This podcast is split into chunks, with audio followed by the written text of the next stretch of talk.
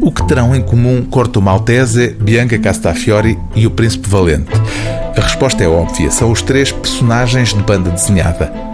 Mas há agora um outro traço comum a uni-los. São os três personagens de Mário Cláudio.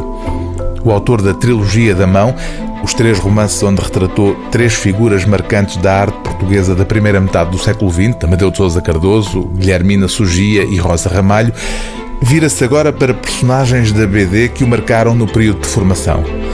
O método literário usado por Mário Cláudio em Memórias Secretas é uma continuação do procedimento usado pelo autor em romances anteriores, nomeadamente em Tiago Veiga, uma biografia, ou em Os Naufrágios de Camões.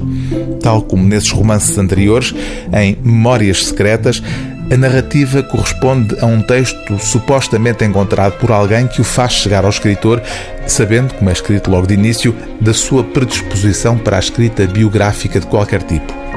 O resultado é evidentemente um divertimento. Cada uma das três partes da obra corresponde a uma narrativa autobiográfica de personagens de ficção. Temos, portanto, as memórias secretas de Corto Maltese, as de Bianca Cassafiore e as do Príncipe Valente. Em todas elas, Mário Cláudio promove o encontro entre estas figuras míticas da banda desenhada e personagens reais do seu tempo, como por exemplo no caso de Corto Maltese, entre muitos outros, com Rasputin, Stalin ou com o autor de um dos romances mais importantes do século XX, o Ulisses.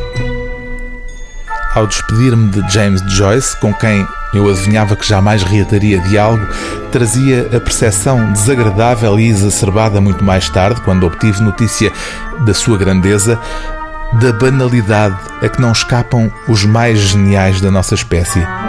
O toque das mãos geladas do ficcionista, a vista do seu gelatinoso olhar por trás dos óculos e o odor que dele se diria desprender-se ao cappuccino que bebera, ao tweed do casaco que vestia e à chuva de Trieste que o molhava, tudo isso contribuiria para que eu me sentisse saudavelmente libérrimo ao sair do espaço do nosso conciliábulo, o qual não divergiria por aí além daquele onde se realizasse um velório irlandês.